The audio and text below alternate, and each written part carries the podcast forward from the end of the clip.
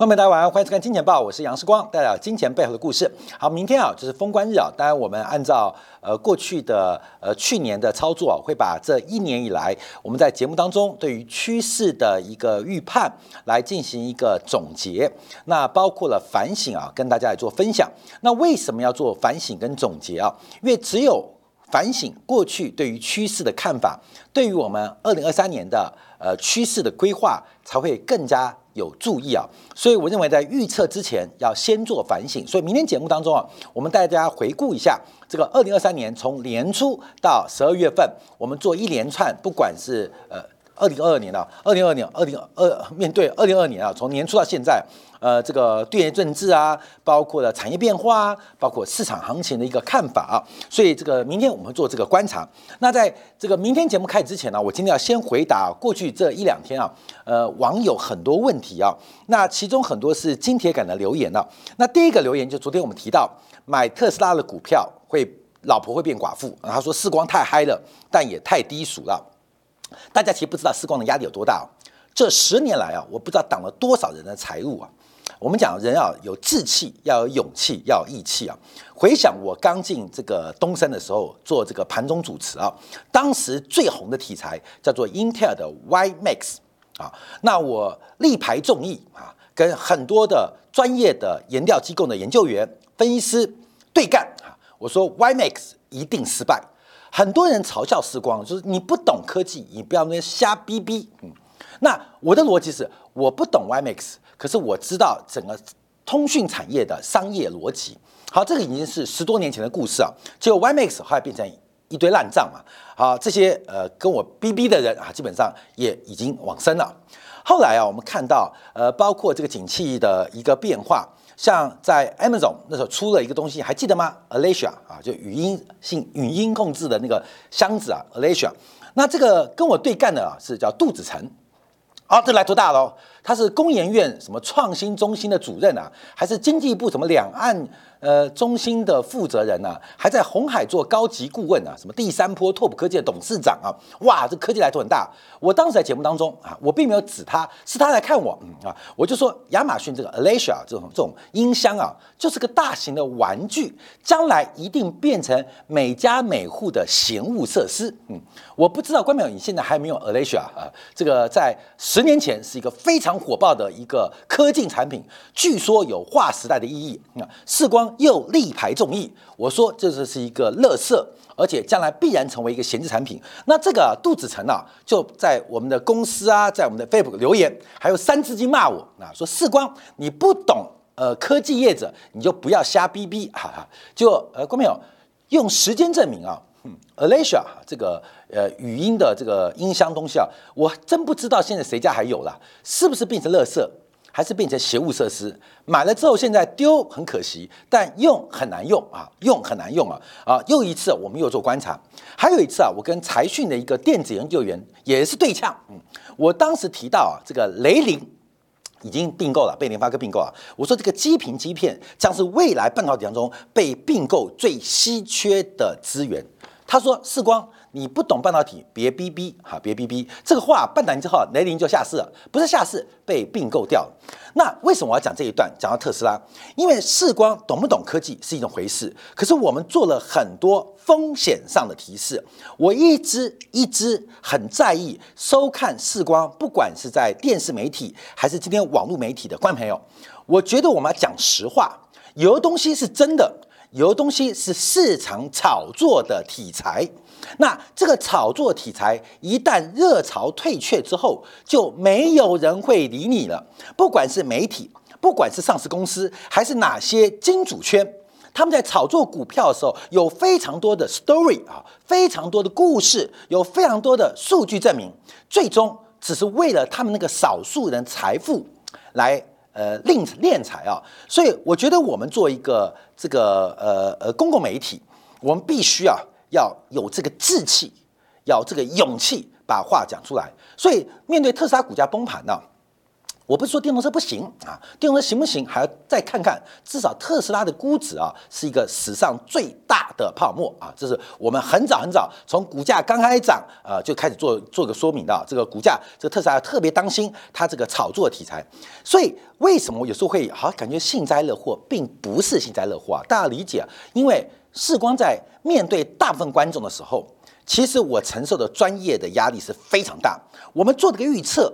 我们嘲笑 YMX，我们否定了 Alicia，我们提到了基频晶片将会是稀缺资源，甚至讲到电动车、加密货币，它可能是一个炒作题材的时候，当下是火烫的哦，因为不火烫，世光不会去浇冷水嘛。可等到这个行情变的时候，满地满地鸡毛，没有人管的。那没有人管了，所以世光昨天才会有这个嘲笑说买特斯拉股票的这个投资人老婆会变寡妇啊，那当然就是让有些人听得很不舒服啊，说世光很低俗。其实说实话，那背后啊把这故事讲出来啊，我们从来不跟任何机构配合，我不仅挡了人家财路，其实也断了我自己的财路，因为啊人生并不是用货币单位，你累积了五千万五亿。作为我人生成功的指标哦，我认为你今天收看时光，很多观众已经看了十几年的杨世光的节目，那你对我的信任的托付，我必须讲一些真心话或真正专业的话，把大实话告诉你，所以这是一个。呃，可能被冤屈很久的一个冤案啊，特斯拉股价现在泡沫破灭了，所以我的情绪反应啊，可能会让有些部分的投资人不舒服，我感到抱歉，但我就分享我的心情啊，跟大家做报告。好，第二个问题啊，有人讲说这个政治风心啊，看中国，中国啊，最近一年讲的不多啊，我当然不能讲太多啊，因为呃。我们在这个大陆，不管是抖音啊，还是头条，其实我们都是百万粉丝的网红。我没有买流量哦，我也没有去买点阅，也没有去买按赞哦，我没有经过任何的操作。我们所有在各平台累计数据都是自然增长的，所以这个成绩呃有一定的影响力啊。就像视光的节目，有些政治人物会看，所以这个政治人物还不是台湾的政治人物啊，是两岸政治人物会看，所以。对于大陆的变化，我们点到即可。对于大陆市场的投资价值，过去一年为什么都非常保留？事实证明，大陆股市过去一年表现好不好嘛？所以，我们其实点到就可以，请大家多啊，不要害我啊，这样就讲太多大陆的东西啊，这个害我们多，因为我们在两岸三地都有很多的播出平台啊，所以请大家呃喜欢时光啊，就不要害我，所以不评论大陆事情啊，其实该评论都已经评论到位置上了啊。那昨天有人提到。世光昨天讲的是地缘政治，怎么又变成新视野了？地缘政治的重要性在今年到明年都大增嘛。今年影响全球最大问题什么？叫做俄乌战争啊！俄乌战争，我们做财经媒体能够不考虑到俄乌战争吗？我们能不讨论俄乌战争吗？这不就是地缘政治吗？所以我们在跟你讲明年或未来三年五年的地缘政治对于宏观经济的影响，就是中俄的重大合作，这是要先留下伏笔。所以跟大家做个说明啊。所以这个呃，俄乌战争要不要提啊？提的就是地缘政治。哎，财经讲政治是不对的。谁说的？财经跟政治高度关系嘛。谁掌握了生产工具，谁决定生产关系，就决定了顶层架构嘛。政治跟经济是分不开来的。你分析财经。不讲政治就有问题。你看台湾最有名的财经名人叫谢金河嘛，超政治的嘛，他不能更政治的，他每天讲政治啊，没讲政治，啊只要他讲政治就很多业配，你知道吗？嗯，很多地方啊，民进党的政府就办很多活动，请财讯啊，呃，相关金周刊主办嘛，那个主办就有钱呐。你看办一场论坛就打一个光，做个大字报啊，一收就收好多钱啊，这生意很好赚。视光场挡人家场路。也挡掉我自己财路，为的是什么？为的是过去这这些年来收看金钱豹跟爱护时光的朋友，我们可以牺牲自己的财富，我们也挡掉别人财富，就是为了你的财富安全。好，我们再往下提到，因为昨天我问到说，哎，这个最近节目好像有点乱啊。财政紧说美元牛市未完。昨天节目啊，有我们节目讲是有的金钱豹，有时是金铁杆了。美国是一个穷光蛋，我们从今年的联邦政府之预算来做观察，所以美元无以为继。时光，你在讲什么？一个是美元牛市未完，一个是美元无以为继。好，后面我还是做说明啊，这是两件事情。第一个，我不是这样讲的，我认为在紧缩周期，还有在民主党执政周期，美元是一个强势跟牛市周期。美国的强制性支出过大，是美国的国力难以为继，不是美元难以为继。我没有讲美元，我是讲美国。所以你们可能听听听听，时光话术太快啊，脑袋转得快，所以有时候讲话吃字漏字，你会听成说怎么一边看多美元。这这一集的下半部啊，怎么又是看空美元？关键不是你可能听错了，我跟大家做分享。同样问题还有包括欧元区资本出逃，但为什么欧元在涨？这是两件事情，应该是欧元资本出逃导致了 ECB 欧洲央行的鹰派立场，结果才有欧元在涨嘛？那欧元是先跌再涨，从一点二二、一点二一一路跌到平价嘛？一点二一，在金钱豹观众朋友，你们都可以作证，我们是不是从一点二一开始看空欧元，而且在一点二一就画到跌幅满足到一点零六，现在看起来不准了，在一点二一，全球第二大货币，我跟你讲一点二一点一点一六，我跟你讲这是个很大胆的预测啊，那我不知道保护了多少人的财富。避免多少风险？所以你现在来这个问题说，欧元资本出逃，为什么欧元在涨？我要做说明啊。欧元资本出逃导致了欧洲央行必须留住资本，所以进行了更为鹰派的做法，所以欧元出现反弹。这个问题也回到了日元架构，也回日元架构。日元我们也看到了涨幅满足一五一嘛，还记得吗？我们非常有信心，那天你到一五一点九，我跟观众们说，你放心，一五一就涨满足，不会再涨。就美元不会再涨了，日元不会再贬当然不排除后面会贬到两百块，可是中间有个变数嘛，谁知道黑田东彦他会投降嘛？这个美国、日本的十年期国债波动率放宽，从零点二五变零点五。我跟你讲，我们有预期，他真的做了。那哦，日本央行说他没有升息，我跟他报告，哦上礼拜日本政府。针对明年度的十年期国债发行的名目利率已经调高到零点四 percent，这是个非常重大意义哦。也就是黑田东彦虽然嘴巴怎么讲，连日本的财政部发行的国债都升息了一码。请问日本有没有升息？好，日本升息之后，当然对日元走势就会有变化。不然你每天看金钱豹干嘛？他说每天有变化嘛。我再跟大家做说明啊啊，来做观察。那另外昨天的节目，我们特别分析了这个呃呃美国房价的跌幅啊啊，有观众就拿数学问的问我说，这波房价涨的是百分之一百三十四，没毛病啊，一三四涨到三零八。你把三零八除以一三四换算出来答案是百分之两百三十嘛？你扣掉了一百三十的基础，不是扣一百 percent 吗？不是涨幅就是涨了一百三十 percent 吗？没有毛病啊！我不知道哪边有算错诶，所以妙。好，另外提到的包括了寿险股的减损接近尾声，那重要的是鲍威尔讲的利率多高？还有利率多久是重点，维持这种高利率多久是重点，这也是我们节目要提做说明的。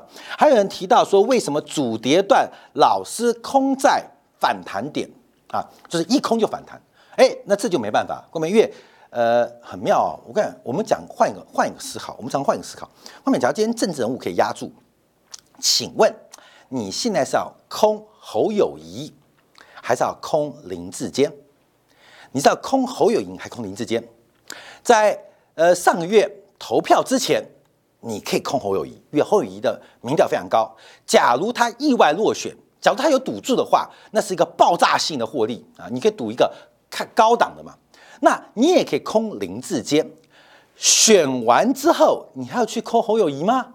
看到没有？侯友谊选上了，或许四年后选不上。所以你要空什么？你不是看东西高就去空它。这要提到两个东西，第一个就是黄金。黄金很多观众朋友在质疑我说，这个事关黄金怎么不讲了？黄金我们在一六二零的时候，我们赌它跌破，我们头次提到一六四零要停损，现在已经到一千八了。观众朋友，你不停损，天要嫁嫁人，呃，天要下雨，娘要嫁人，你不停损，我能怎么办？天要下雨，娘要嫁人，你不停损，我要怎么办？看没有？这个金铁杆是花一千六百块每个月订阅的啊，这是呃算是我们比照了，包括了像华尔街日报啊、路透社的订阅标准啊，一千两百块，你希望我能够带进带出吗？可以，我收你一千两百万啊，我带你带进带出，我成立私募基金，我的绩效一定超级好的。我们已经提到一六二零，我们那时候赌的是黄金可能会破底，但假如赌错了，对不起，一六四零停损，一七四零不停损，到一八四零你还不停损，天要下雨，娘要嫁人，你不停损，那我能怎么办呢？我能怎么办呢？还有问说啊，这个中远海能怎么办？那时候我们是分析啊，这个呃 VLCC 啊，油轮的价格变化。那现在怎么办？娘都改价了啦，看到没有？行情走完了，还要问我怎么办？这所以很奇怪。所以很多啊，看到没有？价格是随机的，尤其是短线价格是随机的。我实在做不到那么精准的预测。从十一块啊看好，二十二块。喊卖出二十二块，看空放空十四块回补。天哪，看到没有？我那么厉害，我自己做就好！我那么厉害，自己做我就好了。我们只能做趋势的判断，趋势判断很准。可是价格的变化，关不了控制好风险。好，大概是这些问题啊，跟大家做分享。那还有一些经典问题，等一下我们在接下来节目来做个分析啊。其实我还讲啊，这个反省跟回答啊啊，关美考就没有什么内容，其实就是在分析交换嘛，在交流嘛。在交流嘛？昨天啊，我在跟一个开一个小的信托会议啊，在这个咖啡店又碰到了三位姐姐粉丝，一问你是世光吗？啊，你是世光吗？我说我是啊，我是。你看起来好年轻。我说姐姐，你看起来好漂亮啊，好漂亮？大家就很开心嘛。你们都认识我，我不见认识你们。可是每天听我讲，可是我每天没有听你讲哦。可是我还是有个非常大的一个责任。每天有节目非常大的压力啊！面对各位，就是其实我比更在乎我们对于趋势、对于世界的解读到底精不精准，到底能不能对大家有帮助。我们这十多年来，《金钱报》这一档节目就已经做了三千集了，已经超过三千集了。就是我们持续用我们非常专业的新闻精神、非常专业的财经角度、非常专业啊的严谨的制作态度。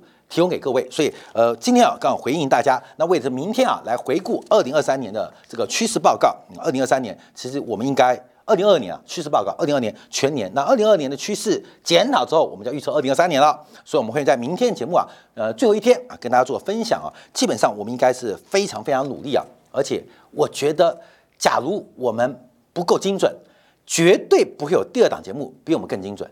不可能啊！不可能！你看我们多自信啊，多自信，超自信的，已经自信到自大，自大来自于自信，自信来自于专业，还有包括了哎，志气、勇气、硬气啊，挡人财路。更重要，把我们自己财路给断掉啊！所以感谢大家支持啊！呃，让我们看一穷二白的这个金钱豹团队为大家服务。好，今天我们来谈一下这个巴菲特的这个成本被跌破了，因为台积电股价今天跌到四百四十三块钱。那换算啊，之年今之前啊，这个伯克夏就是巴菲特的这个旗下公司啊，在第三季大买台积电 ADR，那换算过来它的成本价在四百五到四百六啊，今天价格是跌破了。那我们就很明显啊，因为巴菲特常常在科技股犯错。你不要看他苹果赚很多啊，他在科技股常常大赔，像那个 IBM，你看，嗯嗯，巴菲特赔多少，也是数以几十亿美金啊。巴菲对巴菲特对于科技股的掌握，其实胜率没有想象中那么高。可是巴菲特之所以伟大，他会让成功的事情会越滚越大，所以他写一本自传叫做《滚雪球》嘛。啊，各位就回答你黄金不停损，你为什么不去空原油呢？原油从一二一、一零、一百、九十、八十，现在到七十几，你还在想什么？为什么？就你讲了，你还在去空一个你以为高的侯友谊，可是当然去空林志坚嘛。黄金跟原油就一个是侯友谊，一个是林志坚嘛。啊，林志坚呐，就是那个新竹市长被拔掉那个，就是民进党现在他那个罪犯了。对，不是林家。不是我说，我说空灵之间，就民进党跟国民党各各做一个最高点，一个最低点嘛。各位，你觉得谁的政治前途会跌停板？你觉得侯友谊会哦？可能不是今天，可他高不高？高啊！就像这个股市价格一万八千点、一万七千点，你看高就空它，你被嘎死了嘛？你当然去踹一个林志坚嘛，那个已经死无翻身之地了嘛。那就算剩一毛钱，你该空到剩一分钱，剩下一分钱，你该空到变零块钱。所以哪一个好赚？而这个是市场上我们常会做选择。你在投票行为会做选择，可是为什么在投资行为当中，你刚好反向呢？投票你会支持一个赢面大的，放弃一个赢面输小的。像我跟那个苏恒选举的时候，我跟他分析，我说你不好上，原因是因为你不是第一选项，所以这个选票极端性很大。那你做股票的时候很妙，你为什么去追高的啊？然后或看高的就是反做，反正那个好赚的不做呢？跟大家分享。好，我们看一下巴菲特，因为巴菲特啊，这个就这一次在做这个台积电的操作就非常非常的散户啊，当然也没有，因为他是做长期投资，所以他可能看好巴台积电的长期现金流，因为这等于很明显，这是左肩，这是个大头，他在右肩买进。因为他买在哈买在起跌区啊，所以为什么它才刚刚解套不到一季度就迅速出现了亏损？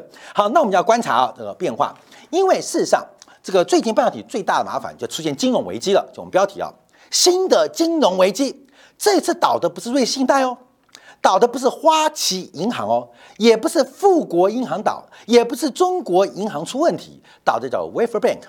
Wafer Bank 啊，基本上是晶圆银行，在半导体产业当中有一个很重要，叫晶圆银行，就也就是产能过多或产出过多而下游需求不足的时候，你可以把一些半成品的晶圆没有经过加工、没有经过完整封装或是测试的，暂时摆在台积电或日月光的仓库里面，就 Wafer Bank。那现在怎么样？Wafer Bank 烂账，烂货一堆啊，这个东西啊，可能就是摆到摆到坏掉为止啊，所以新金融危机。银行危机必发生，可是没有想到也是 bank 啊，可这个 bank 并不是我们一般的 finance 的，而是 wafer 哈，金元的这个呃银行破产了。好，那我们今天观察，因为台北股市今天大跌之后，最重要是 Nasdaq 啊，Nasdaq 昨天收盘创下了二零二年的新低，创下了二零二新低。那看多的人要怎么讲呢？今天晚上纳斯达克反弹，我们就脱离一年低点啊，运动啊，我们做媒体知道怎么下标题嘛？要喊多很容易的。只要今天反弹，我们就纳斯达克在年末最后一天啊，回光返照也好，脱离一年低点。好，我们回来看位置啊，纳斯达克现已经创下二零二零年七月份以来的新低了，以来的新低哦。那韩国股市也回到了二零二零年七月的位置，这个位置啊，关面我建议你们去看二零二年二零年三月十八号《金钱报》节目为什么？因为全世界只有三月十八号以前看空。三月十八号忽然翻多的，全世界只有我这档节目啊！有人是一路看多，有人一路看空。我们在三月十八号以前一路看空市场，三月十八号那天忽然告诉你们，均值回归，涨到让你改变信仰。我看伟大的地方不是看多，不是看空，而是看空的最低点忽然说涨到让你改变想。为什么要讲这句话？因为所有的观众不相信会反弹嘛，所以说涨到那改变讲。当时我们画了三条满足线啊，就是呃最悲观情况会弹这边，那中性会弹这边，最乐观会涨到这边。好，各位朋友，现在倒推回来哦，很重要。我们节目天天在做的这个不怕你来比较，我们的最高点就是最乐观情况就是反弹到这个位置，在这个位置就是。二零二零年的三月十八号，我们做画了三条线。假如你回去看的话，看到我们那时候就预估这个位置，一万点出头啊，一万点出头或一万点不到啊，一万点不到。好，结果呢？结结果找到，结果找到这个位置啊，多涨了八千点啊，完全变猪头。啊，那等你事后论嘛。我们认为那时候会反弹，你也不相信。但我说会反弹，涨到你改变信仰，涨到你改变信仰，你也说改变个头了。最后涨到最后，大家都改变信仰。好，我跟你讲，现在回来了啊，现在回来了。这回来只是回到我们两年前说，本来这个行情正常情况最乐观会到这位置。好，现在回来看哦，因为美国科技股、美韩国股市都已经回到这个位置，而台北股市还在天上。这三条线哦，啊，蓝色线是纳斯达克指数。黄色线是韩国的所有指数，而 K 线是台北股市的加权指数。这三个指数的不同，一个是未接的低、中、高之外，第二个是台湾的加权股价指数跟韩国所有指数跟 Nasdaq 不同的一一地方是，台湾加权指数除夕会扣底点数，也就是假如还原全指的话，台北股市的位置更高。现在位置更高，就算我们不管完全值，现在纳斯达克或韩国所有指数都已到台北股市一万一的位置。假如要还原全值，台北股市的位置会低于一万点，也就是台北股市有可能会补跌。为什么补跌？至少要跟韩国或是美国纳斯达克位置要同位接嘛，这才合理嘛啊？为什么？因为他是你的对手，好像对手被我们打败。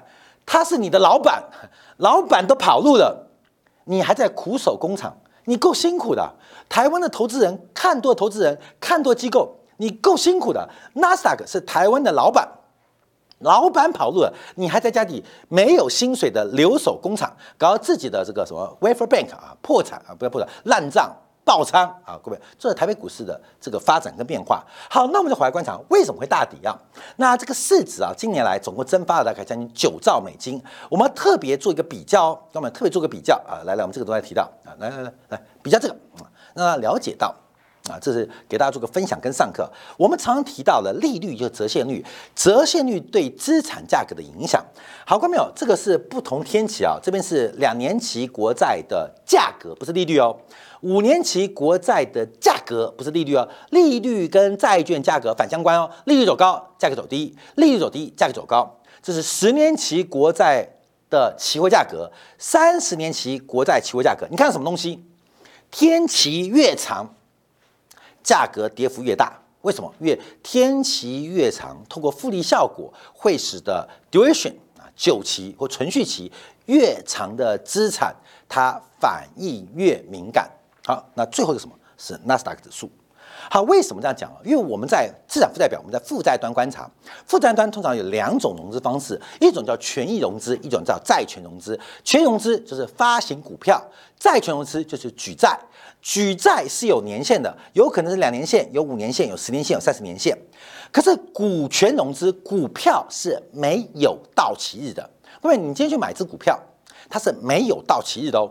是永续经营假设，这是会计逻辑的重要基础。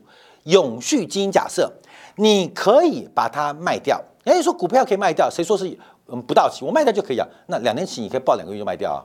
嗯，我们只是到期的，你可以十年期国债报三年卖掉，啊不是这个逻辑，是本身这个证券商品。它的期限多长？两年期、五年期、十年期、三十年期，跟永不到期。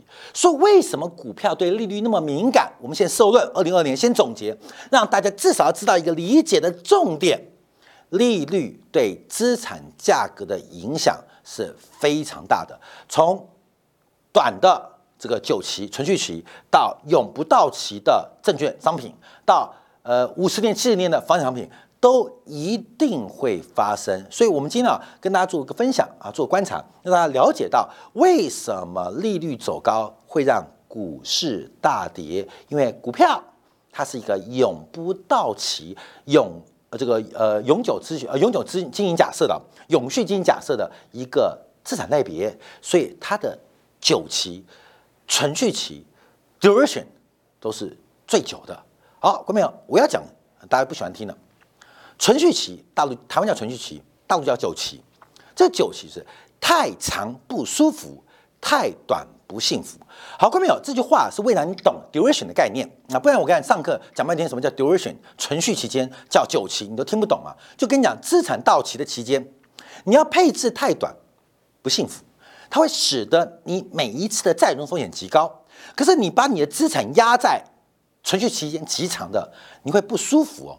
因为你的风险会变很大，而且没有吸引力，所以在存续期间的长中短的过程当中，关淼要做好自己的 portfolio 投资组合的变化，分享给大家啊。时间够了，好，所以稍后我们要分析一下啊，包括我们今天的题目很多，还还我跟我们小编讲说都讲不到啊，都讲不到，讲不到没关系，我们今天敢跟大家做分享。那明天我们会总结一下二零二零行情，我们总结二零二零年的失败跟成就。那在预测二零二三年的变化，我相信会最有价值跟意义。我们明天同时间晚上八点，时光在电报与各位再会。